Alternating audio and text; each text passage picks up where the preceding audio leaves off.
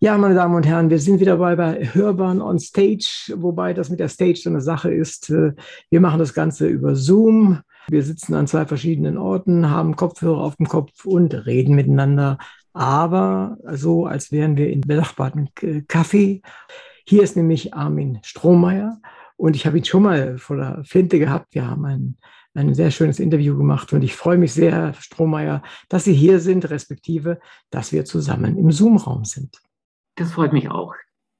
Mich hat sehr beeindruckt ähm, das Buch Ferdinandea, äh, von dem wir jetzt eben gerade etwas gehört haben. Warum gerade dieses Thema? Warum gerade Ferdinandea? Der erste Anstoß dazu kam vor wirklich vor vielen Jahren. Also ich glaube, das war 2006, wenn ich mich recht erinnere. Da hörte ich mal zufällig im, im Bayerischen Rundfunk ein Kalenderblatt über das Auftauchen dieser Insel vor so und so vielen Jahren. Also es, das ist ein historisches Ereignis aus dem Jahr 1831. Und damals ähm, war dieses Kalenderblatt von Xaver Frühbeis geschrieben und gelesen, ein äh, Moderator des Bayerischen Rundfunks, den ich sehr, sehr mag. Der macht auch eine ganz tolle äh, äh Sendung immer mittags, äh, Mittagsmusik. Und das war so eine gewitzte Geschichte, denn es geht eben darum, dass im Juli 1831 diese Insel Ferdinandea auftaucht, äh, etwa 70 Kilometer südlich von Sizilien gelegen und eben strategisch wichtig gelegen in dieser Meeresenge zwischen Sizilien und Nordafrika. Und damals entbrannte ein Streit zwischen den europäischen Nationen um diese winzige Vulkaninsel und auch ähm, einige Naturwissenschaftler, aber auch Dichter, Gelehrte jeglicher Art machten sich auf den Weg dorthin. Ähm, die Geschichte endet letztlich nach wenigen Monaten damit, dass Ferdinandea, man hat diese Insel nach dem damaligen neapolitanischen König Ferdinand, äh, so genannt Ferdinandea, machte nämlich allen Ambitionen, allen strategischen Plänen und so weiter einen Strich durch die Rechnung, indem sie nach wenigen Monaten sang- und klanglos wieder abtauchte. Und ich glaube, für mich war damals dieses absurde äh, Moment ausschlaggebend, zu sagen, daraus ließe sich ein, ein historischer Roman im weitesten Sinne ein historischer Roman schreiben, aber eben mit sehr viel humoristischen, gewitzten Elementen, weil die Insel selber ja auch so viel Witz besaß und den menschlichen Ambitionen äh, einen Strich durch die Rechnung machte. Ich hatte schon gedacht, es sei irgendein Jahrestag, ein bestimmter, der da passiert ist. Aber das, was Sie mir gerade sagen, passt natürlich 100 Prozent zu dem Eindruck, den ich von dem Roman habe. Weil der ist sehr, sehr, ja, humoristisch, also jetzt nicht von der komischen Art, sondern man muss dauernd schmunzeln, wie ich. Also mir geht es jedenfalls so. Und ich habe mir gedacht, jetzt, jetzt tobt er sich so richtig aus nach den vielen Dingen, die Sie geschrieben haben, Biografien, die ja doch äh, ernste Inhalte sind, die sich ernsthaft beschäftigen mit Menschen. Äh, hat er mal etwas gefunden und das ist, ist, ist eine tolle Idee, wo er sich aus, richtig austoben kann.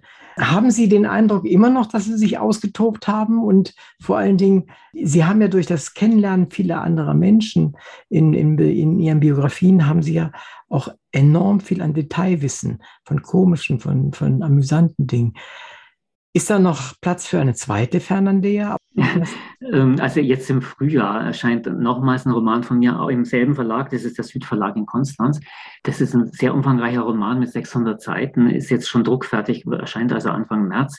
Und auch dieser Roman äh, hat durchaus sehr viel komische, neben tragischen Elementen auch sehr viel komische Seiten. Und für mich liegen ohnehin Komik und Tragik in gewisser Weise nah beieinander. Es sind meiner Ansicht nach fast, fast zwei Seiten ein und derselben Medaille.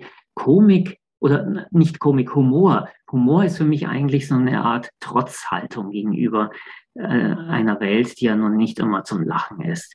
Und ähm, ich denke auch hier in diesem, in diesem jetzigen Roman Ferdinandea ist es so, es ist sehr viel Komisches dabei. Ich hatte natürlich äh, schon gewisse historische Begebenheiten äh, zu respektieren. Und ich habe auch einiges recherchiert über, über das, was damals vor sich ging, was vorfiel.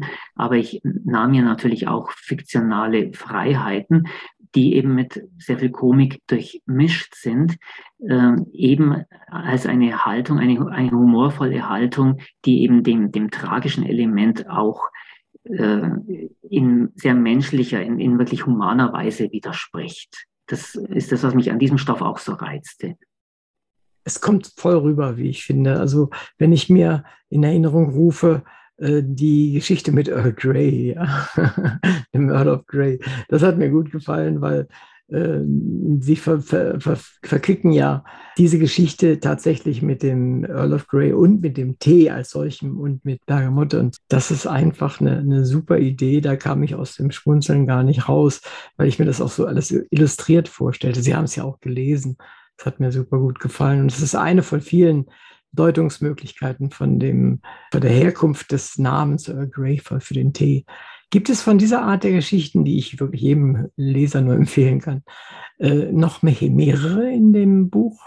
Ja, und das sind äh, zum Teil wahre Begebenheiten, zum Teil aber von mir frei erfunden. Also die Geschichte jetzt mit dem, äh, mit dem Earl Grey Tee, der ja wirklich nach diesem Premierminister benannt ist. Ja? Mhm. mhm. Die, die Geschichte, diese Anekdote dieser Erfindung des Tees, die ist jetzt von mir so erfunden, äh, weil es einfach gut reinpasst. Es geht in dem Kapitel darum, dass Earl Grey begreifen soll, dass es sich bei dieser Vulkaninsel nicht um einen wertlosen äh, Aschehaufen im Meer handelt, sondern sie hat eine Bedeutung, nämlich strategische Bedeutung in dieser Meerenge gelegen.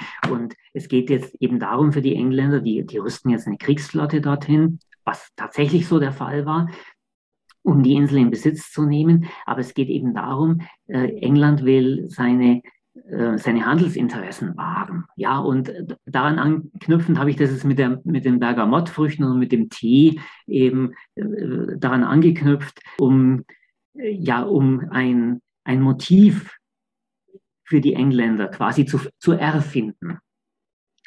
Äh, der Tee, der ja in England für, für die englische Seelenlage wirklich eine große Rolle spielt. Ja. Ähm, äh, insofern passte das, denke ich, gut zusammen und es ist ja dann auch mein, mein Recht als Autor eines Romans, solche Dinge äh, einfach zu erfinden.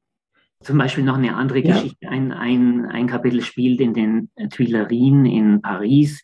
Da tritt dann auch der französische König, der sogenannte Bürgerkönig Louis Philippe auf. Mhm. Und ähm, der trifft nun einen Botschafter aus London dort in den Tuilerien und gibt ihm den Auftrag, auch er möge sich aufmachen nach Ferdinandea, um diese Vulkaninsel nun für die Franzosen in Besitz zu nehmen. Ähm, in dieser kurzen Geschichte habe ich etwas anderes eingebaut, etwas Humoristisches, nämlich die Bügelfalte an den Hosen. Ja? Mhm. Ähm, da hat mir ein Kritiker hat mir etwas beckmesserisch nachgewiesen, dass also die Bügelfalte nicht 1831 erfunden wurde, sondern erst um 1900. Aber ja. darum geht es mir ja nicht. Es ist ja meine, nochmals meine fiktionale Freiheit eines Romanautors. Natürlich. Ja. Ähm, in dem Falle ging es mir nur darum, diesen Louis Philippe der nach, nach, einer, nach einer angeblichen Anekdote sei er der Erfinder der Bügelfalte gewesen, beziehungsweise seine Wäschefrau habe seine Hosen nicht richtig gebügelt, hätte, hat er was falsch gemacht. Äh, es ging mir einfach darum, in, diesem, in dieser Szene dem Louis Philippe, diesen König, etwas vom Hohen Ross zu holen. Der sitzt mhm. wirklich auf dem Hohen Ross, begegnet diesem Botschafter und durch den Umstand, dass seine, seine Hosen eigentlich äh, völlig ramponiert sind, von, von der Bügelfrau falsch gebügelt, hole ich ihn etwas ins Menschliche herab, also vom hohen Ross tatsächlich herab. Ja, und darum geht es mir in solchen Szenen. Nicht darum, dass jetzt jede kleine Szene und jede, jede Anekdote genau historisch verbirgt ist.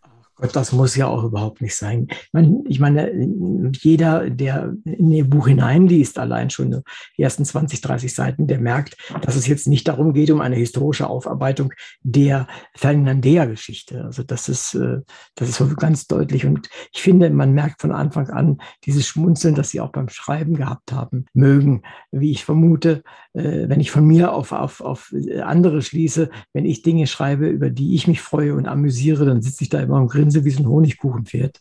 Ja. Und äh, das macht ja auch Spaß, das macht ja auch Freude. Und das, das, ich glaube, das kommt dann auch bei den Hörern an.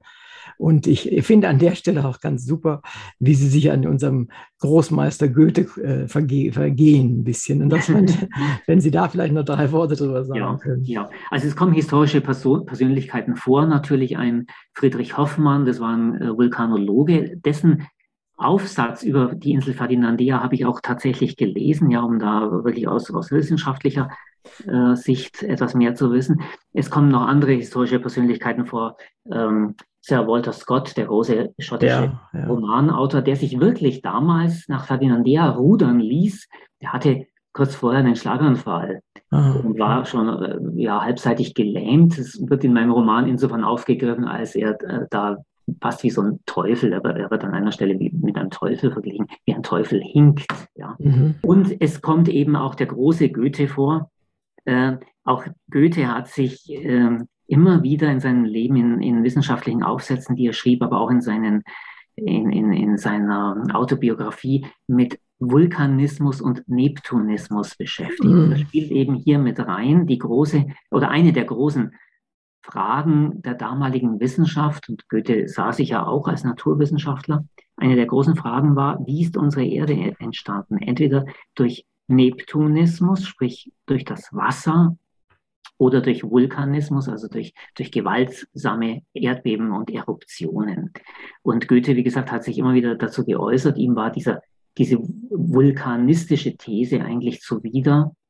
Und nun taucht also ein Jahr vor seinem Tod, ein Dreivierteljahr vor seinem Tod, taucht nun dieses Ferdinandia auf und widerspricht nun Goethes neptunistischer These. Und das habe ich hier eben auch immer wie hier in dem Roman in zwei Kapiteln verarbeitet. Goethe und sein Sekretär Eckermann, die sich nun über dieses Problem auch unterhalten. Der, der große Olympia, der große Goethe, ja, äh, äh, dem entgleiten aber gleichzeitig im eigenen Haushalt zunehmend die Fäden. Das ist auch alles so verbirgt, ja. Der Diener Stadelmann, den es gab, der ein Alkoholiker war, der eigentlich den ganzen Tag nur betrunken war. Äh, Goethes Enkel, die beiden Knaben Walter und Wolfgang, die ewig lange im Bett lagen und nicht aufstehen wollten und dem Großvater auf der Nase herumtanzten und all diese Dinge, das ist wirklich historisch so verbirgt. Und so zeige ich also Goethe in seiner Welt am Frauenplan in Weimar, äh, seine kleine Welt in seinem Haushalt, der ihm zunehmend entgleitet und gleichzeitig quält er seinen Famulus, seinen Sekretär Eckermann mit seinen mhm. großen äh, neptunistischen Ideen, die nun aber wieder konterkariert werden durch Ferdinandea, durch das Auftauchen dieser mhm. Vulkaninsel. Mhm. Was solche, solche Fakten haben ja Goethe eigentlich wenig irritiert, wenn man an die Farbenlehre denkt, die ja, ja. er auch einfach umgedreht hat und äh, war sein Lebtag auch nicht zu überzeugen, dass er sich da irrt. Aber ich finde es schön, dass äh, solche ja, solche Figuren dann auch in äh, Romanen wie dem Ihren mal angegangen werden, dass äh, man entweder in ihr Privatleben reinguckt oder in ihr schräges, so teilweise schräges Privatleben. Wenn man die Leute kennt, wenn man ein bisschen was weiß von dem, was sie tun und vor allen Dingen welchen Nimbus sie um sich herum haben, äh, dann kann man da immer mitlächeln und das finde ich, finde ich sehr gut. Also es, es lag mir keineswegs daran, irgendwie Persönlichkeiten äh, historische Persönlichkeiten lächerlich zu machen. Nein, so habe ich es auch nicht gemeint. Ich mag, ich mag Goethe, also ich lese Goethe und habe äh, viel und habe ihn viel gelesen und mag ihn eigentlich auch sehr. Ähm, aber diese, diese ja, Vergötterung ja, zum ja, Olympiatum, ja, das fand ich immer schon etwas peinlich. Und, und ich bringe ihn hier in diesem Roman eigentlich auch wieder auf die Ebene des Menschlichen. Ja, herunter. das finde ich schön. Und darüber kann man auch sich freuen und auch darüber lächeln letztendlich.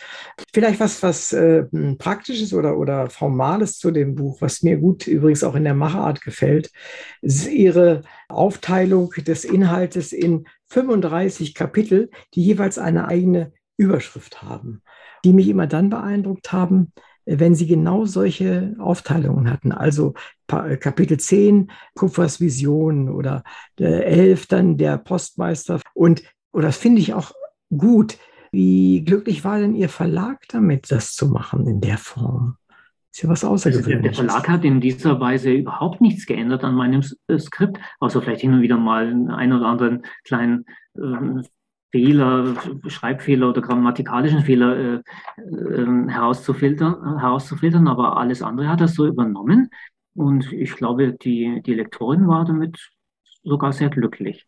Äh, es mag eine etwas, naja, ich weiß nicht, altmodische Art und Weise sein, Kapitel auf diese Weise zu übertiteln, ja.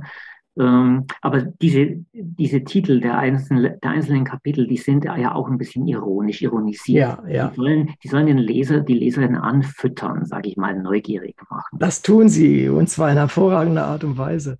Äh, was mir dabei aufgefallen ist, ist, ähm, wenn sie das nicht so gemacht hätten und meinetwegen in, in fünf Kapitel unterteilt hätten oder zehn oder was auch immer, aber ohne Nummer eins, zwei, drei durchnummeriert hätten, dann würde der ja, episodenhafte Charakter des Romans sehr stark zum Vorschein kommen. Und so ist es eine andere Situation. Es ist zwar immer noch episodenhaft, nicht vollständig durchgehalten, aber wirkt, wirkt als jedes einzelne kleine Kunstwerk, ja, und nicht, mhm. nicht, nicht nur so als Punkt 1, Punkt 2, Punkt 3. Und das finde ich ist toll gemacht und das gefällt ja. mir gut. Also beim, beim Schreiben, ich, ich glaube, ich werde ein bisschen beim Schreiben auch vom, vom Filmischen ja, beeinflusst. Ähm, es ist tatsächlich so, diese, diese einzelnen Kapitel, das sind immer kurze Episoden. Es mhm. wird nicht alles erzählt. Manches bleibt zwischen den Kapiteln unerzählt, äh, aber es, äh, im, im Kopf des Lesers fügt es sich dann letztlich doch zu einem Ganzen. Und wenn ich, also, wenn ich an so einem Buch schreibe oder als ich an diesem Buch schrieb, ich kann mich auch gut daran erinnern, ich hatte wirklich wie so einen Film vor dem inneren Auge. Und es sind, im Grunde sind es hier kurze Filmszenen, die ich schreibe. Aber wie gesagt, dazwischen sind, sind kleine äh, ja, so, so, so, so, klein, so kleine Auslassungen, die sich aber im Kopf des Lesers doch zum Ganzen dann fügen. Es, es sind filmische Elemente hier drin, meine ich. Wenn ich Sie fragen würde, welches Ihre Lieblingsszene von diesen 35, glaube ich, sind es ja 35 Szenen was würde Sie, würden Sie spontan sagen? Ich glaube tatsächlich die Szene mit Goethe äh, in, in Goethes Haus am Frauenplan. Ja, ja ne? Die ist, die ist, die ist gut gelungen. Und äh, geht es Ihnen so, ich habe es vorhin so ein bisschen vorausgesetzt, dass Sie beim Schreiben, in diesem Fall, das sind ja keine Biografien, sondern da konnten Sie Ihrer Fantasie ja richtig den Lauf lassen, äh, Sprachfantasie vor allen Dingen auch. Müssen Sie über, über das, was Sie schreiben, lachen, wenn Sie schreiben? Ja, manchmal schon, ja. Ich habe vor einigen Jahren einen anderen Roman veröffentlicht, einen Schelmenroman, der im Jahre 1906 im kaiserlichen Berlin spielt. Und äh, wie gesagt, es war als, als Schelmenroman auch konzipiert, auch ein Genre, das man heute kaum noch kennt, leider. Ja, ja. Und da war es wirklich so beim Schreiben, ich, ich saß am, am Schreibtisch an meinem PC und da habe wirklich lachend geschrieben. Ich wusste zum Teil selber nicht, wo die Geschichte hinführt. Ähm, ich hatte das Buch damals, also die, diesen, diesen anderen Roman so richtig ohne Konzepte geschrieben. Das, es, es schrieb sich wie von alleine, ja. Als würden die Hauptfiguren mich an der Hand nehmen und mich durch diese Geschichte führen. Und ich war selber schon immer gespannt jeden Morgen, wenn ich aufstand und mich an den Schreibtisch begab. Ich war selber jeden Tag aufs Neue gespannt, wohin die Geschichte führt. und äh, es war eine glückliche Fügung. So was, diese Art von Inspiration hat man wohl nur wenige Male im Leben. Aber ich kann mich erinnern, da habe ich dann zum Teil wirklich lachend am Schreibtisch gesessen. Ja, super. Also was Schöneres kann einem doch gar nicht passieren, oder? Ich meine, es gibt es umgekehrt auch. Manchmal muss man fast weinen von dem, was man schreibt, aber das Lachen ist doch, ist doch wunderschön. Ist Ferdinandea, da habe ich noch, noch die eine oder andere abschließende Frage, bevor wir dann zu A, Ihnen selbst und B, vielleicht auch noch zu den anderen Büchern, die Sie jetzt in letzter Zeit auf den Markt gebracht haben. Nämlich, stellen Sie sich vor, Ferdinandea wäre nicht versunken, sondern wäre so in dem Maximalstatus, in dem es war, von der entsprechenden Größe, wo sich ja jemand beschwert hat, dass alle Angaben nur so ungefähr wären. Ich glaube, Humboldt war es. und äh, stellen Sie sich vor, das Ding wäre existent geblieben. Was hätten wir heute? Wir hätten heute im südlichen Mittelmeer eine weitere Insel, die wahrscheinlich völlig vermüllt wäre. Äh, eine Insel die vermutlich im italienischen Besitz die aber in der heutigen schwierigen Zeit äh, von vielen Migranten äh, äh, ja, angelaufen werden würde. Ja, das wäre weil, noch wieder eine Zwischenstation. Der, ne? der, der, erste Vorposten der EU, diese, diese ja. Insel Ferdinandia. Ja. Und ähm, ja, so sehe ich das aus. Also keineswegs ein, ein Paradies. Diese Insel wäre keineswegs ein Paradies geworden. Und so äh, ist sie versunken und hat auf auf diese Weise, durch ihre Widerspenstigkeit, sage ich mal, hat sie uns Freiräume eröffnet zum Weiterspinnen. Also für mich zumindest als Romanautor. Ich meine, das, das Riff existiert ja noch. Das wird in meinem Roman auch erzählt, in, ja. in der ersten Szene, in der Rahmenhandlung, in, in der ersten und in der allerletzten Szene. Eine Art Rahmenhandlung. Das Riff existiert noch, reicht bis wenige Meter unterhalb der Wasseroberfläche. Und äh, es wurde vor 35 Jahren von den Amerikanern bombardiert, weil sie glaubten, da sei ein libysches U-Boot unterwegs. Ähm, die sahen also da was auf ihren Monitoren. Mm, mm, und dieses Riff war aber war auf keiner Seekarte eingezeichnet.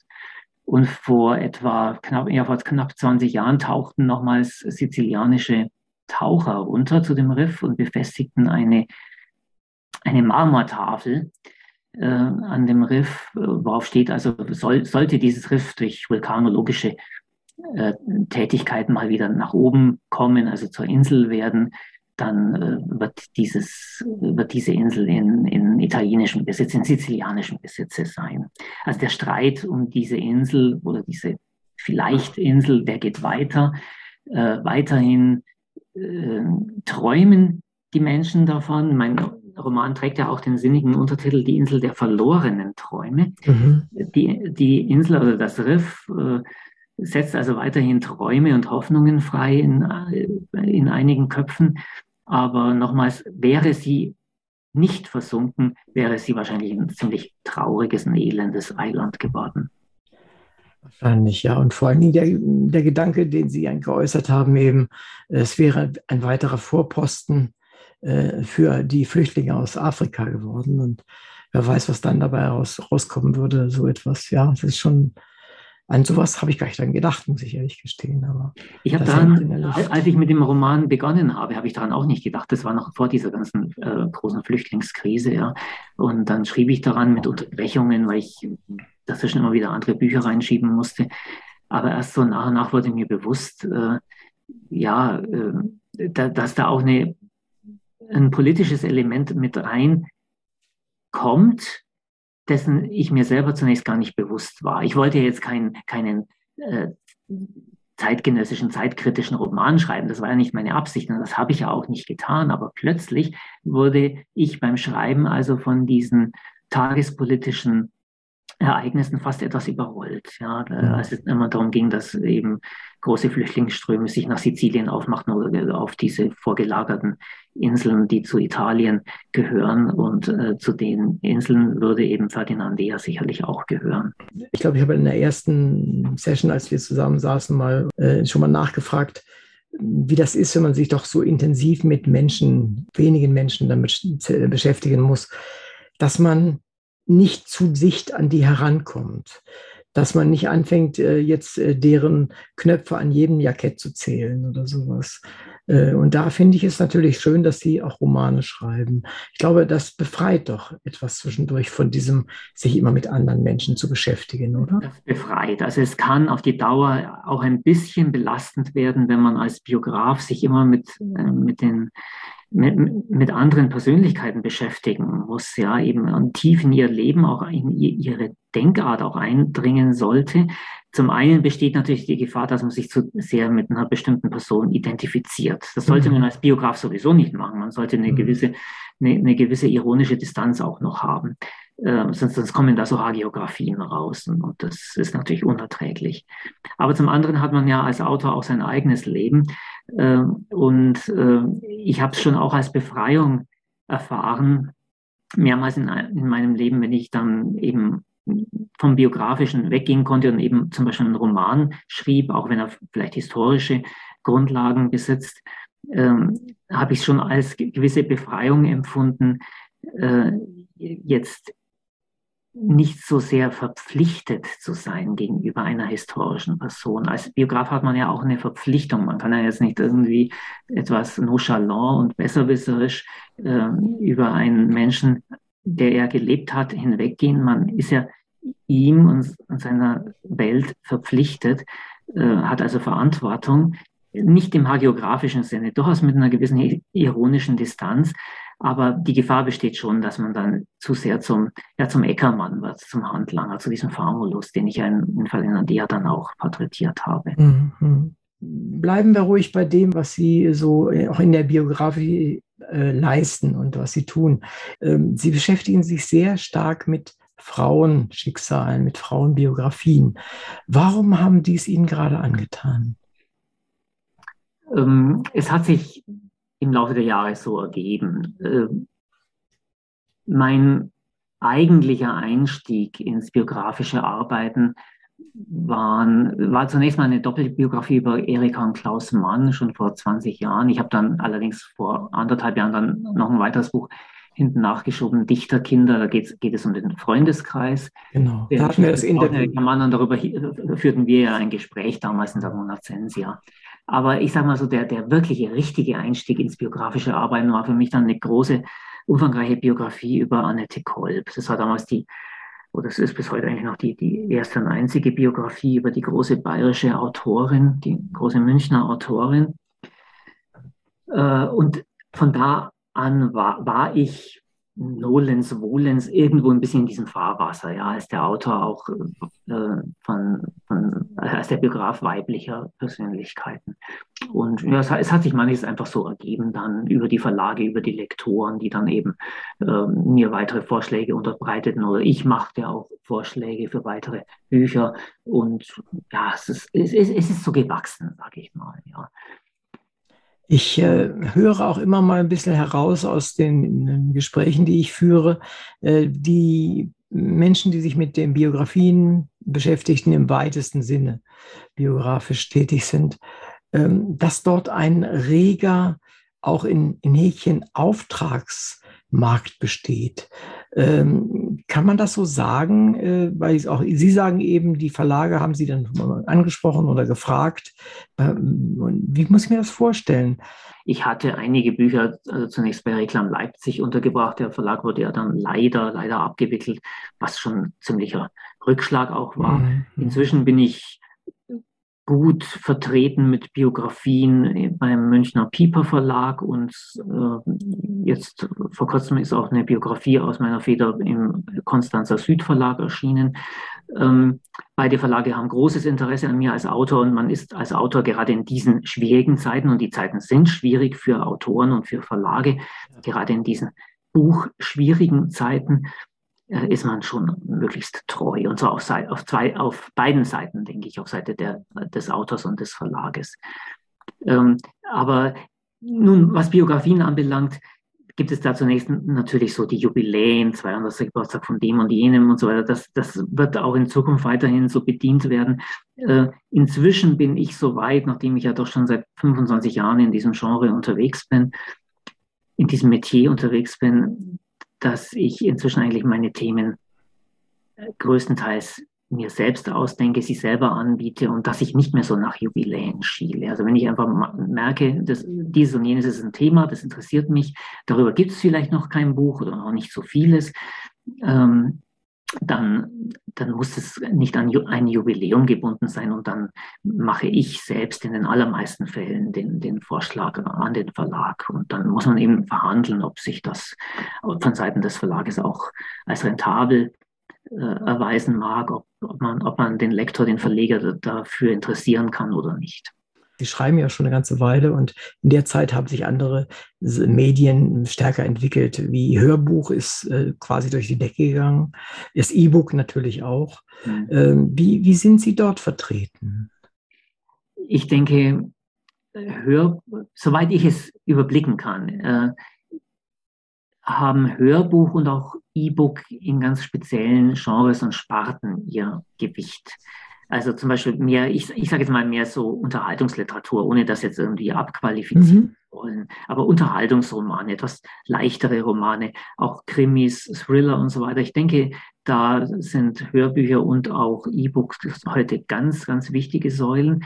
In der Literatur, die ich jetzt schreibe, eben hauptsächlich Biografien oder eben auch ein paar Romane, die jetzt aber Romane, die jetzt nicht so nach dem, nach dem großen Publikum schielen.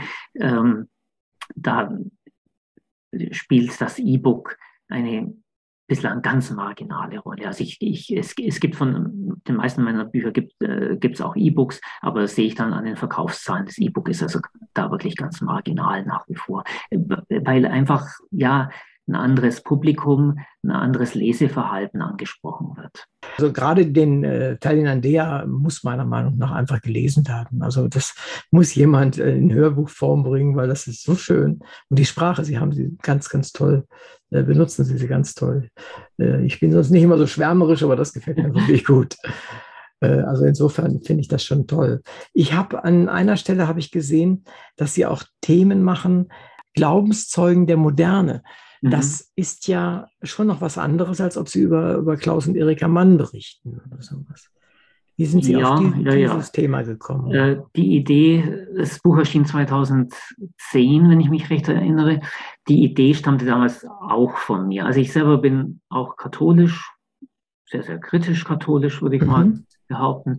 Und ja, irgendwie, man, man stolpert als als gläubiger Mensch immer wieder über Heiligen bieten. Und die sind ja oftmals sehr, sehr süßlich und natürlich immer so die, vielfach so die, die, die alten Heiligen, die man eben so kennt, ja. Aber irgendwann kam mir der, der Gedanke, warum sollte man nicht mal ein Buch über Heilige und Selige des 20. Jahrhunderts, also der, der Moderne im weitesten Sinne schreiben, Menschen, die zum einen historisch weit besser greifbar sind als jetzt irgendwelche spätantiken äh, Märtyrer. Äh, und Menschen, die schon dadurch, dass man viele Zeugnisse hat, also Briefe, Tagebücher und so weiter, die uns einfach, einfach viel, viel näher stehen. Äh, ich mag jetzt auch den, den Ausdruck Heilige gar nicht mal so gerne. Ja, es gibt ja in der katholischen Kirche diesen Heiligsprechungsprozess. Ja. Davon, davon mag man halten, was man will im Einzelnen. Aber in jedem Falle, nicht in jedem Falle, in, in vielen Fällen waren diese Menschen einfach Vorbilder.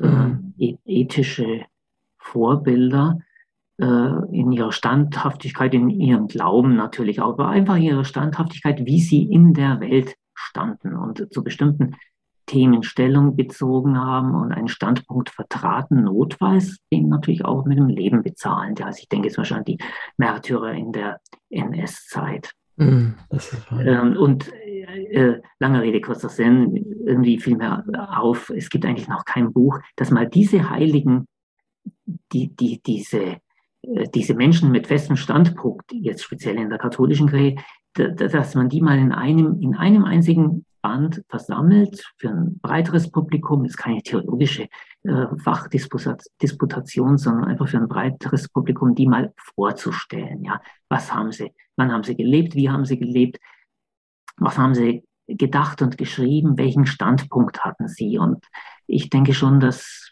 einige von diesen Menschen uns heutigen immer noch sehr nahe stehen. Mhm. Das war so der Ansatzpunkt für mich damals. Ja. Ah, das, das verstehe ich das gut. Machen wir mal vielleicht einen Sprung mal von den Heiligen, auch wenn Sie das Wort nicht so mögen, hin zu Lady Hester Stanhope. Mhm. mhm. Ich glaube, das ist das andere Ende der Heiligen. Das ist das ganz andere Ende der Heiligkeit, ja. Äh, ja, ich, es erschien vor äh, rund drei Monaten eine neue Biografie von mir über Lady Hester Stanhope, die Königin des Orients, so der Untertitel, auch im Südverlag in Konstanz erschienen. Und ähm, das ist folgende Le Lebensgeschichte in zwei, äh, drei Sätzen formuliert. Sie lebte von 1776 bis 1839, stammte aus hochadligen Kreisen und ähm, war aber von Jugend auf völlig unangepasst. Hat sich auch mit ihrem Vater zerstritten. Ähm, sie wurde zunächst vom, vom, vom englischen Hof und von den Adelskreisen hofiert, äh, fiel dann aber in Ungnade und verließ England, denn sie, man hatte ihr äh, in ihrer Jugend eine Prophezeiung gemacht. Es gab so einen, so, einen Hellseher, ähm, der sagte ihr, sie würde im Orient zur Königin gekrönt werden. Und sie machte sich also auf, zusammen mit ihrem Geliebten, sie war nicht verheiratet, auch ein Skandalon. Sie machte sich 1804 auf in den Orient, kam also über, ähm, über Griechenland, Konstantinopel und Ägypten, kam sie ins Heilige Land und weiter nach Syrien. Und sie erreichte als erste westliche Frau die Ruinenstadt Palmyra, die, einst, die einstige Hauptstadt der Königin Zenobia, so eine berühmte, mächtige Königin im dritten Jahrhundert nach Christus. Und dort in Palmyra, da lebten auch noch Araber damals, so zwischen den antiken Ruinen, dort wurde diese Lady Hester Stanhope tatsächlich zur Königin gekrönt. Also die Prophezeiung hat sich erfüllt, das ist ganz aberwitzig alles. Ähm, Ihr Leben ging dann noch weiter. Sie hatte sich dann eine Burg gekauft im Libanongebirge und hat dort die letzten 20 Jahre, Lebensjahre zugebracht, starb auch dort. Sie wurde involviert in den libanesischen Bürgerkrieg, den es damals auch schon gab. Sie hat sich mit den Mächtigen dieser Regionen angelegt. Sie war eine Schatzsucherin. Äh, sie überlebte die Pest. Also die Pest war damals im Orient unterwegs und kostete Hunderttausenden Menschen das Leben. Sie hat die Pest überlebt. Äh, sie galt als, als die Herrin, äh, die, die Malinka, die, die Königin des Libanon, ja, und sie war also wirklich eine ganz legendäre Person, aber eben nicht unbedingt eine Sympathieträgerin. Sie, sie legte sich wirklich mit vielen an, zuletzt auch noch mit der mächtigen Königin Victoria von England. Mhm. Sie war einfach sehr widerspenstig, diese Lady Stanhope, aber gerade in ihrer Widerspenstigkeit, manchmal auch in ihrer Biestigkeit war sie also ein ganz herrliches, wunderbares Objekt meiner biografischen Begierde. Und ich habe das Buch sehr, sehr gern geschrieben, anhand von Briefen und von Tagebüchern, auch Memoiren ihres Leibarztes, die äh, dieser Mann geschrieben hat. Es war, eine, es war ein tolles Sujet, ja, doch. Mhm, verstehe. Gerade wollte ich mich noch fragen, was hat Sie daran fasziniert, aber das haben Sie gerade mit den letzten Sätzen beantwortet. Jetzt etwas, was noch eine Etage weiter weg ist von der Heiligkeit, sagen wir es mal. Und zwar das nächste Buch, mit dem Sie hervorgetreten sind, nämlich Große Philosophinnen. Das ist ja nun noch wieder eine andere äh, eine andere Schwierigkeitsgrad. Das eine ist das Leben der Menschen zu, zu referieren, aber sich mit denen, das muss man ja automatisch machen, wenn man mit Philosophen zu tun hat, auch mit deren äh, Denkwelt stärker auseinanderzusetzen. Wie sind Sie auf die Idee gekommen und wie sind Sie damit vor allen Dingen zurechtgekommen? Also in dem Fall war es wirklich eine Auftragsarbeit meiner damaligen Lektorin beim Pieper Verlag. Äh, die eben meinte, es wäre wirklich mal was Interessantes, auch für den Verlag interessant. Und da habe ich zunächst mal wirklich gezögert, weil ich nicht wusste, ob ich, ob ich mir das zutrauen kann und mag. Ähm, ich habe es dann eben doch versucht. Ich hoffe, es ist mir einigermaßen gut gelungen. Die Rezensionen waren bisher sehr positiv auf dieses Buch. Ich habe da insgesamt äh, zehn Philosophinnen vom Mittelalter bis in die jüngst, jüngere Gegenwart hinein äh, porträtiert, aber das allein genügte mir nicht, diese, äh, jetzt nur Kurzporträts zu schreiben, also Kurzporträts von jeweils 30, 30 Buchseiten vielleicht. Ähm, ich versuchte eben Grundthesen ihres philosophischen Werks herauszuarbeiten, dann natürlich ihren Lebensweg als solchen, aber jedes Kapitel habe ich eingeleitet mit, mit einer kleinen Vorbemerkung von zwei bis drei Seiten Länge. Ähm, wie ist diese Person, diese Philosophin, wie ist ihr Werk in ihre Zeit einzuordnen? Was geschah da drumherum an ähm, historischen Begebenheiten, aber auch wie sie in, in eine gewisse philosophische Richtung einzuordnen, so dass das Ganze nicht nur ein Lesebuch, ein biografisches Lesebuch geworden ist, sondern es ist schon der Versuch einer, ja, ich, einer Art Philosophie, einer Art weiblichen Philosophiegeschichte, also durch diese Einordnung in, in die jeweiligen philosophischen Strömungen.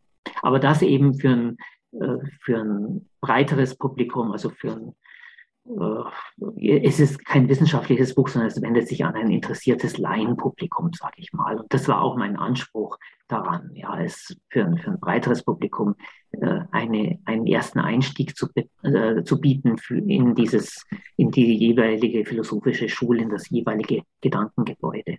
Das, das biografische Material oder überhaupt das Material wird natürlich immer spärlicher, je weiter man zurückgeht in der ja. Geschichte. Also in der Antike, in der römischen und griechischen Antike gab es auch nachweislich Philosophinnen, die sind zum Teil auch namentlich bekannt, ja, aber es hat sich aus der Zeit von ihnen eben nichts erhalten, keine, keine keine Schriften, keine Briefe, nichts, so wie halt überhaupt aus der Antike ja vieles verloren gegangen ist. Wahrscheinlich ist in diesem Falle aber, äh, sind aber die Schriften dieser Philosophinnen aus der Antike auch deshalb verloren gegangen, weil sie Frauen waren und weil man wahrscheinlich in den späteren christlichen, mittelalterlichen Klöstern es nicht verwehrt befunden hat, mhm, just diese Schriften zu bewahren, im Gegensatz zu den Schriften eines Aristoteles zum Beispiel. Ja, ja. Es ist ja ähm, leider gewesen so. Ja, ne? und erst so im Mittelalter, also mit Eloise, diese, diese Geliebte von Abelard, dieses äh, Frühscholastikers, schälen sich diese Philosophinnen so langsam aus, aus dem Dunkel der Geschichte heraus, dann eben auch mit eigenen Briefen, mit eigenen Schriften. Ähm, und je weiter man voranschreitet, ja, wird das Licht eben heller, sind sie besser greifbar. Mhm. Eloise, von, von dieser Eloise, die Geliebte des Abelard, ist auch keine philosophische Schrift im eigentlichen Sinne erhalten, aber es sind Briefe an ihren geliebten Abelard, an diesen berühmten Scholastiker erhalten. Und in, die, in diesen Briefen als solchen tritt sie uns eben auch als philosophierende Frau entgegen, die durchaus ähm, äh, das, das, das Gedankengebäude ihres Geliebten kannte und auch ja im weitesten Sinne wiedergespiegelt hat. Aber es sind noch keine, es sind bei diesen frühen Philosophinnen noch keine eigenen äh, philosophischen Schulen, die sie gegründet haben. Das kommt dann eigentlich erst, ja, im, im 19. Jahrhundert, würde ich mal sagen, dass eigene philosophische Schulen von Frauen gegründet wurden. Also für mich war es jedenfalls sehr interessant, ich finde, solche Bücher über Philosophinnen können gar nicht genug gemacht werden, weil sie werden nach wie vor heute so gut wie gar nicht genannt, wenn man über Philosophie und Schulen spricht und ähnliches. Insofern finde ich das ganz toll. Und das freut mich, dass der Pieper Verlag das äh, tatsächlich auch in Häkchen bei Ihnen bestellt hat. Ist Ihnen schon mal passiert, dass Sie etwas angefangen haben, eine Biografie angefangen haben, sich damit zu beschäftigen zu sagen, nee, der ist dann doch nichts für mich, der Mensch? Mm, nein, ist mir eigentlich noch nicht passiert. Aber es gibt schon bei jedem Projekt, gibt es schon auch Tage und Wochen des Zweifels, wo man sich dann vielleicht auch denkt, äh, hoffentlich überhebe ich mich jetzt nicht mit dem Thema, ja. Äh, das gehört wohl mit dazu, der Zweifel, und da muss man sich dann hindurchkämpfen. Aber alles in allem sollte man nicht gegen sein Bauchgefühl anschreiben. Und man will ja nachts auch noch ruhig schlafen können. Ja, das ist äh, etwas, was ich auch ganz wichtig finde. Ähm, ich habe zum Beispiel immer schon sehr, sehr gerne Fontane gelesen und auch sehr viel Sekundärliteratur über Fontane gelesen. Und plötzlich äh, fingen die, die äh, Autoren damit an und beschäftigten sich mit seinem Antisemitismus. Mhm. Und das gab mir schon einen Stich als Leser und als äh, eigentlich Fan, würden wir heute sagen, in der modernen Zeit. Äh, wenn ich mir vorstelle, ich würde jetzt eine Biografie oder hätte eine Biografie über ihn schreiben wollen, was nicht mehr notwendig ist, es gibt genug. Ähm, und mir würde sowas begegnen, was bisher also unterbelichtet war und mir so völlig entgegensteht. Ich weiß nicht, ob ich das da durchhalten würde, ob ich das mal machen würde und wie ich damit umgehen würde. Wie gehen Sie mit diesen, mit, mit, mit ungeahnten Fakten, auf die Sie stoßen, um, die Ihnen nicht gefallen? Die darf man, die darf man natürlich nicht verschweigen.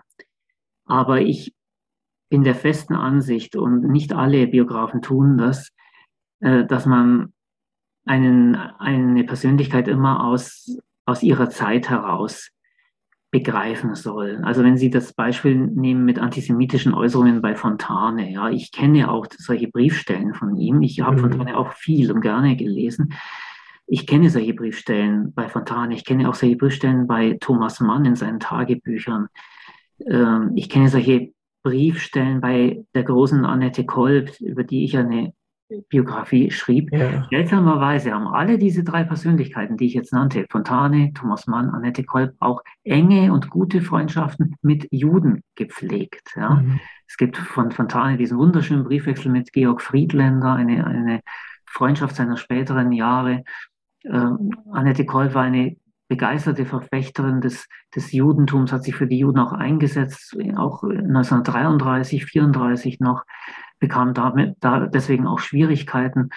ähm, da gibt es immer zwei Seiten. Und wenn, wenn es so antisemitische Äußerungen gibt, äh, auch bei Thomas Mann übrigens in seinen Tagebüchern, wo er immer wieder auch abfällig über Juden spricht, wenn es solche Stellen gibt, dann ist das, sind das manchmal etwas äh, unüberlegt nachgeplapperte Klischees. Diese, diese Menschen, so, so, auch wenn sie Geistesgrößen waren, sie waren auch gefangen in in Klischees, in Vorurteilen ihrer Zeit und manches haben sie gerade so im privaten Bereich, sprich in Tagebüchern und in Briefen, auch etwas unüberlegt nachgeplappert. Mhm. Man darf jetzt nur aus, aus, aus ein oder zwei oder meinetwegen einem Dutzend etwas antisemitische Äußerungen in einem Tagebuch oder in Briefen, darf man jetzt nicht gleich sagen, dieser oder jener Mensch war Antisemit. Er war vielleicht einfach verstrickt in Vorurteilen und Klischees. Aber man muss diese Menschen auch immer bewerten, äh, nach Maßgabe dessen, was sie auch für Juden getan haben oder wie positiv sie in, in, in anderen äh, Zusammenhängen auch äh, über Juden geschrieben haben. Hm. Also jetzt gar nicht so rauspicken, so nach der Devise, oh Gott, ich habe jetzt was Besonderes und das ist man kann das, zu man verurteilen. Kann das, man kann das schon erwähnen, man muss das nicht unter den Teppich kehren und man muss es auch nicht größer machen, als es tatsächlich war. Mhm. Und ich habe bei, speziell bei Fontane hatte ich so den Eindruck, ich habe das ja auch mit, mitverfolgt in den letzten Jahren, als diese Jubiläen waren und mehrere neue Biografien erschienen. Ich hatte schon den Eindruck, dass das dann etwas marktschreierisch übergroß dann, dann ähm, ja, übergroß gemacht wurde. Und da tut man dann eben Fontane, in diesem Fall jetzt in Fontane, er ist jetzt nur ein Beispiel von mehreren, ja, ja. man tut ihm dann auch Unrecht.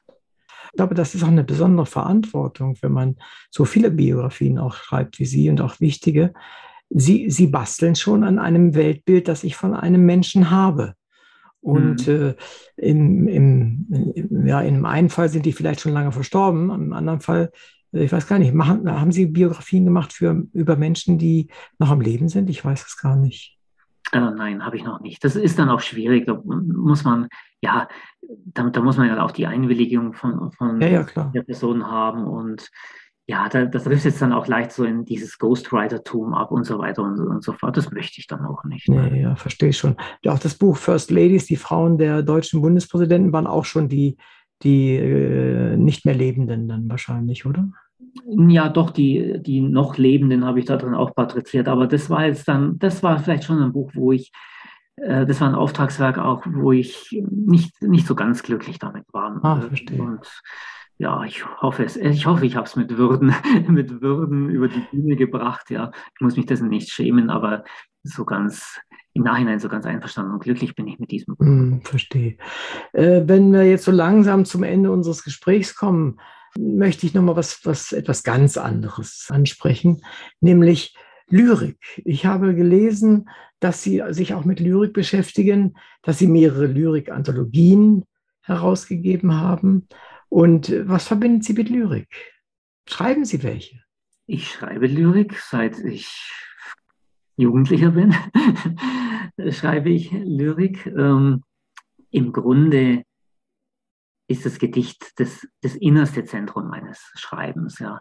Es gab Jahre, da habe ich sehr viele Gedichte geschrieben, dann sind Jahre dabei, da, entstand nicht, nicht ein einziges Gedicht, aber es, es ist und bleibt der Kern meines Schreibens. Und es sind ein Gedicht zu schreiben ist eben wirklich eine, es hat viel mit, mit Askese zu tun. Es, man zieht sich zurück auf das Innerste des eigenen Seins man, man arbeitet ja auch mit Sprache ganz anders, ja, ganz intensiv mit mhm. wenigen, mit wenigen Wörtern, mit, mit wenigen treffenden Bildern. Ähm, und ja, äh, wie gesagt, es ist im Grunde der, der Kern meines literarischen Schreibens, auch wenn es jetzt rein umfangmäßig nicht, nicht so viel sein kann wie jetzt eben im Bereich der Biografie. Also ich frage deshalb nämlich, äh, weil mir zwei Dinge aufgefallen sind, äh, dass sie Werke des expressionistischen Lyrikers Oskar Schürer und auch der jüdischen Dichterin Hedwig Lachmann wohl herausgegeben haben. Ja. Warum gerade diese? Das führt zurück in meine Zeit, als ich noch in Augsburg lebte. Ich, ich bin ja in der Nähe von Augsburg aufgewachsen, in Königsbrunn. Und ich hatte mal in jungen Jahren, da war ich so 30 ungefähr, hatte ich mal ein paar Jahre lang einen eigenen Verlag, einen kleinen Verlag. Und ich habe da eben mich auch befasst mit Literatur aus meiner bayerisch-schwäbischen Heimat, habe damals eben diese Hedwig Lachmann, ja, ich will gar nicht sagen entdeckt, aber sie schon wieder ein bisschen äh, in, in, ins Zentrum der Betrachtung geholt mit dieser Werkausgabe. So eine Lyrikerin, äh, die aus Krumbach in Schwaben stammte, dort auch begraben liegt, aber die lange Jahre in Berlin gelebt hat und die mit dem Sozialrevolutionär Gustav Landauer verheiratet war, der 1919 bei der Niederschlagung der Räterepublik dann ermordet wurde. Mhm. Und das andere, Oskar Schürer, das war ein Augsburger Expressionist, ein expressionistischer Lyriker, der später dann recht bekannter ähm, Kunsthistoriker geworden ist. Der starb 1949, aber in jungen Jahren im Ersten Weltkrieg hat er eben diese, diese ganz auf, äh, aufgerissenen äh, Antikriegsgedichte geschrieben. Er stand auch selber im, im Feld an der Westfront und hat dort Schreckliches mhm. erlebt. Und den habe ich tatsächlich entdeckt. Also auch seinen unveröffentlichten Nachlass hatte ich bei der damals noch lebenden Tochter in Prag entdeckt. Äh, und äh, es war also wirklich eine Mappe mit, mit maschinenschriftlichen Durchschlägen, unveröffentlichte Gedichte aus dieser Zeit. Das war ein großer Fund damals. Aber es gab immer so dieses Vorurteil, den Expressionismus, den literarischen Expressionismus habe es in Augsburg nicht gegeben. Das ist natürlich Quatsch. Den gab es eben in Person dieses Oskar Schürer. Hm, verstehe, ja. Ich habe viel, viel gelernt, viel erfahren über sie. Ich weiß jetzt noch besser, wie man Biografien schreibt, wie man sie gut schreibt, was einen daran interessieren kann. Ich bin glücklich, dass wir dann doch noch zusammengekommen sind, äh, wenn es auch nur über Zoom war, aber es war trotzdem sehr schön. Und für unsere Hörer nochmal zusammenfassend, ich habe gesprochen mit Armin Strohmeier, über seinen Roman Ferdinandea im Wesentlichen, aber auch über Lady Hester Stanhope, eine Biografie, und über sein Buch Die großen Philosophinnen und natürlich über all das, was es mit Biografien, Romanen und ja, Gedanken aus seiner Feder auf sich hat. Vielen herzlichen Dank, Herr Strohmeier. Danke Sie Ihnen, Herr Kulnig. Hat mir viel Freude bereitet. Mir auch und ich glaube, den Zuschauern oder Zuhörern wird es auch viel Freude machen. Vielen herzlichen Dank und bis zum nächsten Buch. Bis zum nächsten Buch.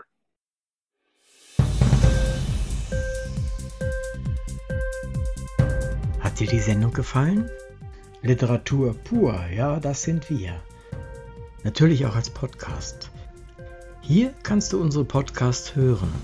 Anchor, Spotify, Apple Podcast, iTunes, Google Podcasts, radio.de und viele andere mehr.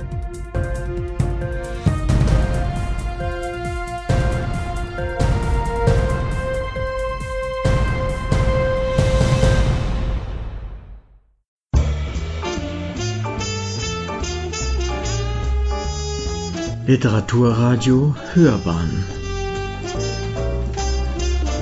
Abseits vom Mainstream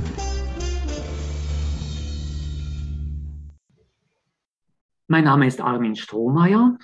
Ich bin Schriftsteller, stamme aus Königsbrunn bei Augsburg und lebe seit über 20 Jahren in Berlin. Habe schon eine ganze Menge von Sachbüchern, hauptsächlich Sachbüchern, aber auch ein paar Romane veröffentlicht. Und ich lese heute zwei Passagen aus meinem jüngsten Roman mit dem Titel Ferdinandea, der Untertitel Die Insel der verlorenen Träume. Es ist im weitesten Sinne ein historischer Roman. Er spielt 1831. Damals tauchte südlich von Sizilien überraschend eine Vulkaninsel aus dem Mittelmeer auf. Die Folge war, dass sich mehrere europäische Mächte mit ihren Flotten, mit ihren Kriegsflotten aufmachten, um die Insel in Besitz zu nehmen, aber auch Forscher und Dichter machten sich dorthin auf, äh, weil sie bei der Geburt eines neuen Eilands dabei sein wollten. Aus diesem Interessengemenge ergeben sich natürlich auch Konflikte. Ich lese nun ein Kapitel mit dem Titel Micheles Frauen. Das spielt nun in dem Städtchen Chaka an der Südküste Siziliens, denn die dortigen Bewohner werden als erste Zeugen der Geburt dieser Vulkaninsel. Michele ist ein Fischer und seine Frau Rosalia ist eine überaus schöne Frau. Micheles Frauen. Michele Fiorini liebte zwei Frauen, Rosalia und Marina. Rosalia, weil sie seine Frau und weil sie schön war. Marina, weil sie schön, aber nicht seine Frau war. Rosalia, weil sie ein freies Wesen war, das man nicht zähmen konnte. Marina, weil sie ihn als sein Boot gehorsam aufs Meer hinaus begleitete. Als Michele an jenem frühen Morgen des 15. Juli 1831 zum Hafen schlenderte, sog er genüsslich den Geruch von Tang, Salz und nassem Holz ein. Im Osten, wo die Küstenlinie an das Meer stieß, stieg vom Horizont eine zage Rötung in den Himmel. Michele blieb stehen. Er musste an Rosalia denken, an die Linie ihres Rückens und ihres Gesäßes und wie er seine Frau begehrte, noch immer. Er wusste um die Geschichte mit dem Postmeister und wer der wahre Vater des kleinen Francesco war, aber er liebte den Jungen dennoch. Einmal hatte der Pfarrer Don Sebastiano ihn nach der Messe beiseite genommen und erklärt, er, Michele, wisse doch, dass es die Pflicht eines Ehemannes sei, seine ungehörige Frau zur Raison zu bringen, notfalls mit dem Rohrstock. Und ob er auch wisse, dass nach der Lehre der Kirche gehörnte Ehemänner ebenso verdammt seien wie ihre Frauen, die ihnen Hörner aufsetzten. Schließlich sei es an den Männern, für ordentliche Verhältnisse zu sorgen und nicht Gottes Sakrament zu entehren ob er, Michele, denn so darauf erpicht sei, sich einst neben seiner Rosalia im Sudkessel des Teufels wiederzufinden, umgeben von Wegeschrei und, Wegest und Schwefelgestank? Michele hatte den Geistlichen nur verständnislos angeblickt. Er konnte ja dem studierten Mann nicht widersprechen, doch änderte das nichts an seiner närrischen Liebe zu Rosalia. Er liebte sie gerade wegen ihrer Art, sich die Dinge des Lebens zu nehmen, sie zu erwählen und zu verwerfen, wie eine Königin es tun mochte. Marina schien ihn zu grüßen mit ihrem blauen Anstrich, blau wie das Meer in der Sommersonne. Michele pflegte sie aufwendig, kalfatterte im Winter liebevoll ihre Planken und Spanten und pinselte ihren Namen mit leuchtend weißer Farbe auf den Rumpf. Seine beiden Kollegen waren schon da. Michele löste die Taue. Mit wenigen Schlägen ruderten die drei Männer aus dem Hafenbecken. Dann hissten sie das Segel. Ein linder Morgenwind trug sie auf die offene See hinaus. Schweigend gingen sie ihrer Arbeit nach. Sicher saß jeder Handgriff, das Takeln, das Kurshalten mit dem Ruder, das Auswerfen und Einholen der Netze. Dazwischen Viertelstunden des Nichtstuns und Wartens. Michele schob sich ein Stückchen Kautabak in den Mund und blickte auf das Meer, das sich in der aufgehenden Sonne nun aprikosenrot färbte. Ein Maler hätte dieses Licht- und Wasserspiel im Bild festgehalten. Michele sah all das, nahm es aber als etwas Gewohntes hin. Sein Vater und Großvater waren ebenfalls Fischer gewesen und hatten ihn früh mit hinausgenommen. Wie die meisten Leute von Chaka kannte Michele nur das Städtchen und das Meer. Die Welt öffnete sich nicht zum Land, sondern zum Wasser. Das Meer war nicht Grenze, sondern verhieß Freiheit. Es schenkte Fische zum Verzehr und Seetang zum Düngen der spärlichen Äcker. Manchmal brachte es Handelsschiffe aus Neapel und es vertrieb durch seine Brise trübe Gedanken. Das Meer schien endlos, obwohl Michele wusste, dass sich gerade einmal 20 neapolitanische Meilen entfernt die Fremde auftat. Dort drüben war Afrika, war Tunesien, war die arabische Welt. Michele hatte den Pfarrer davon reden hören, aber auch Don Sebastiano wusste über die überseeischen Heiden nur Ungenaues, allenfalls Grausiges zu erzählen, dass in den dortigen Häfen Piraten Unterschlupf fänden, die Schiffe kaperten, Matrosen niedermetzelten, gefangene Frauen und Knaben an den Sultan verkauften, die Frauen für den Harem, die Knaben für den Eunuchendienst.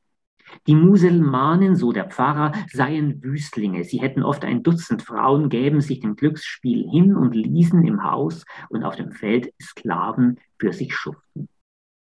Das waren freilich Geschichten. Und Michele hörte wie alle Sizilianer gerne Geschichten, die er für bare Münze hielt. Es erfüllte die Fischer mit wohligem Grusel, wenn sie sich etwas weiter aufs Meer hinauswagten und eine musulmanische Galeere oder eine arabische Filuke mit roten Segeln ausmachten, manchmal so nah, dass sie die Fremden mit bloßem Auge erkennen konnten. Dann holten sie rasch die Netze ein und segelten, was das Boot vor dem Winde hergab, zurück. Auch heute fuhren Michele und seine Kollegen weiter hinaus als üblich. Der Wind hatte sich gedreht und blies von Nordosten. Michele erhoffte sich weit draußen einen besseren Fang. Es war gegen neun Uhr vormittags, als einer der Männer auf etwas deutete. Eine Rauchsäule stand am Horizont. War das ein brennendes Schiff? Waren Menschenleben zu retten? Der Fischer gab zu bedenken, dass sie sich nahe den arabischen Gewässern befänden.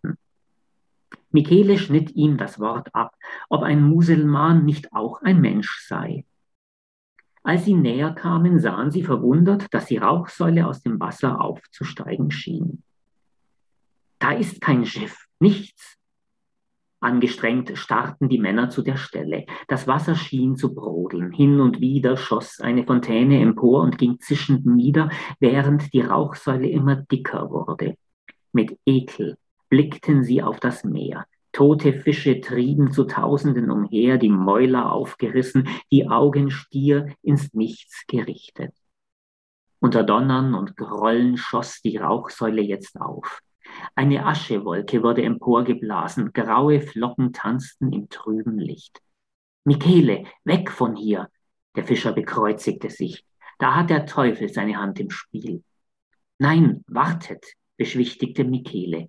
Das will ich mir genauer ansehen. Der Wind drehte und blies fette Rauchschwaden heran. Asche regnete aufs Deck. Den Fischern trieb es Tränen in die Augen. Michele hielt die Nase in den Wind. Riecht ihr das? Schwefel. Der Teufel. Sogar die Möwen machen einen Bogen um die Stelle und die krepierten Fische. Lasst uns abdrehen.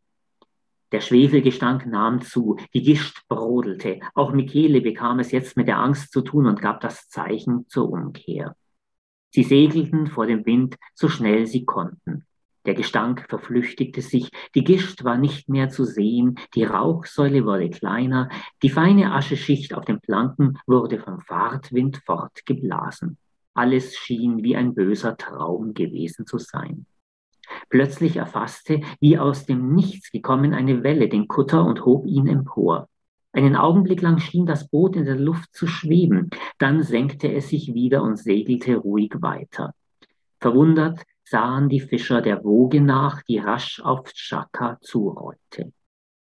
Als sie etwa eine Stunde später in den Hafen einliefen, hielten sie den Atem an. Die Boote, die sonst vor Anker dümpelten, waren auf den Kai geworfen, als hätte ein Riese damit gespielt. Michele musste an das Gespräch mit Don Sebastiano denken. War das ein Fingerzeig Gottes? Stand das jüngste Gericht bevor? War das die Strafe dafür, dass Michele sich hörnen ließ? Nachdem sie festgemacht hatten, rannten die beiden anderen Fischer die Stufen zum Städtchen hinauf. Michele blieb allein zurück. Er sah hinaus aufs Meer. Deutlich war jetzt die Rauchsäule auszumachen. Sie war größer geworden. Michele spuckte aus. Der Pfarrer war ein Narr. Was wusste der von der Liebe? Er prüfte die Knoten der Taue und tätschelte Marina zum Abschied die hölzerne Flanke. Diese Vulkaninsel Ferdinandia taucht also auf und nicht nur die Menschen aus Chaka sind Zeuge dessen, sondern äh, auch die Briten, die ja das nahegelegene Malta besitzen und ein maltesisches, ein britisch-maltesisches Schiff unter Kapitän Trefiletti wird nun auch Zeuge dieser Vorgänge. Trefiletti schreibt daraufhin einen Brief an die britische Regierung, an den Premierminister Charles Earl of Grey in London. Und Earl of Grey erhält nun diesen Brief und es ereignet sich etwas für ihn auch äh, ja, Skurriles und auch gleichermaßen Bedeutsames. Dieses Kapitel trägt den Titel Rule Britannia. Charles Earl of Grey hatte eben sein zweites Frühstück zu sich genommen. Er wischte sich mit der Serviette den Mund, prüfte nestelnd den Sitz von Halstuch und Vatermörder und strich sich mit der Hand über die Glatze. Eine Gewohnheit aus Tagen, da er noch üppiges Haar gehabt hatte. Der Sekretär betrat das Arbeitskabinett des Premierministers. Sir, eine Depesche aus Malta, vom Gouverneur persönlich. Earl Grey erbrach das Siegel und faltete das Blatt auseinander. Der Gouverneur hatte nur wenige Zeilen geschrieben. Der Premierminister möge den beigefügten ins Englische übersetzten Bericht des Kapitäns Trefiletti zur Kenntnis nehmen und erwägen, ob englische Interessen im Mittelmeer an strategisch wichtiger Stelle berührt seien. Die Position des Phänomens sei womöglich ähnlich bedeutsam wie die Maltas. Man erbitte aus London umgehend Weisung, zumal das Ereignis nicht lange geheim bleiben werde und andere europäische Mächte ihren Vorteil daraus ziehen könnten. Earl Grey nippte an seinem Tee. Er fand ihn schal. Was sollte man von einem Empire halten, wo nicht einmal schmackhafter Tee zubereitet wurde? Lustlos faltete er den beigefügten Brief auseinander und las. Bericht über seltsame und merkwürdige Vorgänge in der Meerenge zwischen Sizilien und Tunesien. 37 Grad 11 Minuten nördlicher Breite, 12 Grad 44 Minuten östlicher Länge von Greenwich. Ich, Francesco Trefiletti, Kapitän der Brig Gustavo, Bürger Maltas, treuer Untertan seiner Majestät König Williams IV. von England, gebe am Tag der heiligen Rosalia von Palermo kund, der Premierminister seufzte. Wann zum Teufel war der Tag der heiligen Rosalia? Und handelte es sich womöglich um den Bericht über eine Wunderheilung oder die Auffindung neuer Reliquien? Missmutig las er weiter. Dass wir am Vormittag gegen 10 Uhr von Malta kommend an besagter Stelle im Meer ein ungewöhnliches Sausen und Brausen, Gestöhn und Gedröhn vernommen, welches uns arg erschreckte. Doch mit Fürsprache der Heiligen Grey runzelte die Stirn und nahm einen Schluck von dem schalen Tee. Hofften wir, die Gefahr der wütenden Elemente zu bestehen. Wir warfen Anker, um das Phänomen genauer zu betrachten. Erneut seufzte Earl Grey. Weshalb glaubten die Untertanen Englands in den fernsten Winkeln der Welt ihre Memoiren ausgerechnet ihm anvertrauen zu müssen? Nur unter Einsatz von Leib und Leben ist es uns gelungen, nahe genug heranzukommen. Ich, Kapitän Trefiletti, sah mich sogar gezwungen, eine drohende Meuterei mit aller Härte abzuwenden. Nur so glückte es mir, die nachfolgenden Beobachtungen zu machen. Earl Grey klingelte nach dem Diener. Bringen Sie mir ein Kännchen frischen Tee und vielleicht gelingt es der Küche, mir tatsächlich Tee zu kredenzen und nicht Spülwasser. Jawohl, Sir. Warten Sie, was wissen Sie über Malta? Nun, Sir, mein Schwager war bis letztes Jahr dorthin abkommandiert. Und wie war sein Urteil über Land und Leute? Um ehrlich zu sein, wie Gott, erzkatholisch, zu maßlosen Übertreibungen und haltlosen Behauptungen neigend. Earl Grey brummte zufrieden. Der Diener verneigte sich und verließ das Kabinett. Erneut wandte sich der Premierminister dem maltesischen Seemannsgarn zu. Aus der Tiefe des Meers stieg eine Rauchsäule auf, die fürchterlich nach Schwefel stank. Überall schwammen tote Fische. In unregelmäßigen Abständen schoss eine Fontäne von heißem Wasser in die Höhe. Die Rauchsäule indes wuchs immer mehr in den Himmel und nahm gelbe und rötliche Farbe an. Feurige Klumpen wurden emporgeschleudert. Als der Wind drehte, trieb uns der Rauch entgegen und hüllte das Schiff mit höllischem Gestank und einer Aschewolke ein. Nur unter Gefahr für Leib und Leben konnten wir ausharren. Undeutlich erkannten wir, dass sich in kurzer Entfernung das Meer trichterförmig nach unten stülpte. Wir glaubten, in einen Mahlstrom zu geraten, von dem die alten Seeleute oft berichteten. Und die Erde ist eine Scheibe, seufzte Earl Grey. Doch hob sich nach einiger Zeit dieser Trichter wieder und inmitten der brodelnden Gischt nahmen wir ein grauenhaftes Phänomen wahr. Wahrscheinlich männerverschlingende Sirenen, brummte er. Aus dem Meer schossen jetzt keine Fontänen mehr, auch die Rauchsäule hatte sich verzogen. Deutlich sahen wir ein Feuer auflodern, bis sich nach mehreren Minuten das Wasser zischend darüber breitete und es löschte. Plötzlich spürten wir, wie die Schiffsplanken zitterten. Wir hörten ein Donnern und Grollen, als entlüde sich in den Tiefen des Meeres ein Gewitter. Der, Premier, der Premierminister rollte die Augen. Wir holten den Anker ein und setzten die Segel. Aus einiger Entfernung blickten wir nochmals zurück, konnten jedoch nichts Bemerkenswertes mehr entdecken. Na also, murmelte Earl Grey, dann ist ja alles beim Alten. Den Rest des Schreibens schenkte er sich. Eben trat der Diener ein. Sir, der Tee. Die Köchin hat eine andere Mischung genommen und das Wasser zweimal aufgekocht.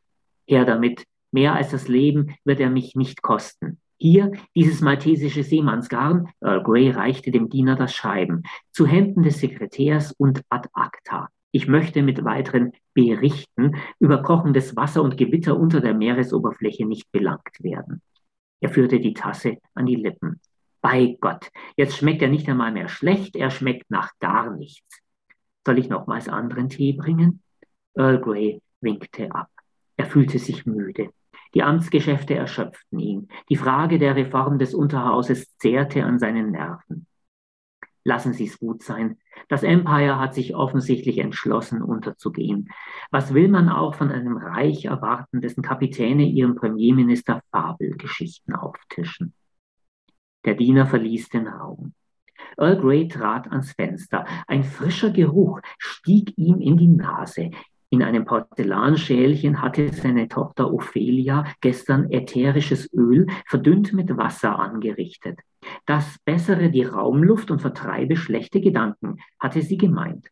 Ophelia war eine wunderliche Person, fand er. Eine ältliche Jungfer, sonderlich geworden, die allen möglichen und unmöglichen Heilsideen anhing und exotische Gesundheitslehren zur Religion erhob. Sie besaß nur eine wahre Leidenschaft, das Reisen. In fernen Ländern, so urteilte der Earl, fand seine Tochter etwas, das sie zu Hause in ihrer Ruhelosigkeit und Verworrenheit vergebens suchte, sich selbst. Der Premierminister sog den Geruch ein. Es duftete ein wenig nach Zitrone, nur herber. Bergamott, hatte Ophelia erklärt. Sie hatte es von einer Reise nach Kalabrien mitgebracht. Dort und im benachbarten Sizilien werde die Birnen, birnenförmige Frucht, die mit der Zitrone und der Bitterorange verwandt sei, angepflanzt. Das Öl, so meinte sie, werde zur Parfümherstellung verwendet. Mystère de la Sicile, so hatte seine Tochter verraten, sei der Modeduft der Saison. Earl Grey fand die Lust der Frauen, sich jedes Jahr mit einem anderen und nur einem einzigen Wässerchen einzusprühen, bizarr. Er blickte hinaus. Die Sonne schien ins Zimmer. Der Bergamottduft stieg in der Wärme noch intensiver empor. Earl Grey empfand ihn als angenehm, ja belebend. Neben dem Schälchen stand eine kleine Fiole mit dem ätherischen Öl. Er nahm sie, zog den Korken ab, roch daran. Der Duft war stark, aber frisch, keineswegs aufdringlich. Earl Grey tupfte einen Tropfen auf den Löffel und rührte ihn in den Tee. Dann nippte er daran. Es schmeckte vorzüglich. Er nahm einen großen Schluck, schloss die Lider, das Gesicht zur Sonne. Eine von der Wärme träge gewordene Fliege setzte sich auf Earl Greys Glatze. Er bemerkte sie nicht. Vor seinem inneren Auge sah der Premierminister britische Handelsschiffe, beladen mit Kisten voller Bergamottfrüchten, durchs Mittelmeer segeln. Dann sah er adrette englische Frauen, die ihren Männern, die abgespannt aus dem Büro kamen, Tee aufbrühten, guten, duftenden Tee. Bergamott-Tee, Earl Grey-Tee. Der Friede des, des Königreichs fußte auf der Ruhe des glücklichen Heims. Home, sweet home. Plötzlich erfasste Earl Grey eine grauenvolle Vorstellung. Vor seinem inneren Auge erblickte er Hausfrauen, die sich über leere Teedosen beugten und die Hände rangen. Ehemänner, Familienväter, die verärgert die Tür hinter sich zuschlugen und zum Pub eilten, in der finsteren Absicht, ihren Zorn in Bier und Schnaps zu ertränken. Und er sah noch Schrecklicheres. Eine düstere Vision ergriff ihn. Die Schiffe von Sizilien, die den ersehnten Nachschub an Bergamott bringen sollten, wurden vor einem finsteren Eiland von elenden Piraten aufgebracht, geentert, gebrandschatzt und versenkt. Er sah die Insel genau vor sich.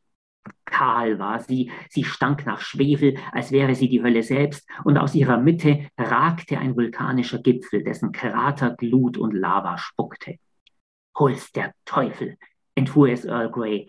Er war aus seiner Vision erwacht. Das war es. Die Natur schenkte dem Erdball ein neues Eiland, strategisch wichtiger gelegen als Malta, und er, Earl Grey, der wahrer englischer Interessen, hätte es sich um ein Haar von dahergesegelten Freibeutern wegschnappen lassen. Mit einem Ruck wandte sich der Premierminister vom Fenster ab, brummend flog die Fliege auf. Er stürzte zum Schreibtisch, griff nach dem Glöckchen, schellte wild. Der Sekretär stürzte herein. Rule Britannia, rief Earl Grey ihm entgegen. Der Sekretär antwortete verwirrt, God save the King. Den Brief, befahl Earl Grey, von diesem maltesischen Kapitän und berufen Sie für heute Nachmittag eilends eine Konferenz ein. Lord Palmerston, Lord Goderich und Sir Graham, rasch! Das Wohl des Empires steht auf dem Spiel. Hier! Er griff zu der Fiole mit dem Bergamottöl. Riechen Sie das? Der Sekretär schüttelte den Kopf. Er fürchtete um seines Herrn Verstand. Englands Wohlgeruch, rief der Premierminister. Und wir wollen uns das wegnehmen lassen von stinkenden Piraten auf einer Schwefelinsel? Niemals. Niemals, rief auch der Sekretär, ohne etwas zu begreifen. Sein Berufsleben hatte ihn gelehrt, immer dann Entschlossenheit zu zeigen, wenn die Angelegenheit am undurchsichtigsten war. Er stürzte hinaus, um, um die Befehle weiterzuleiten. Earl Grey goss nochmals einen Tropfen Öl in den Tee, nahm, um sich zu beruhigen, ein paar Schlucke davon. Teufel, es schmeckte vorzüglich. Das war eine Lesung aus meinem Roman Ferdinandea, die Insel der verlorenen Träume.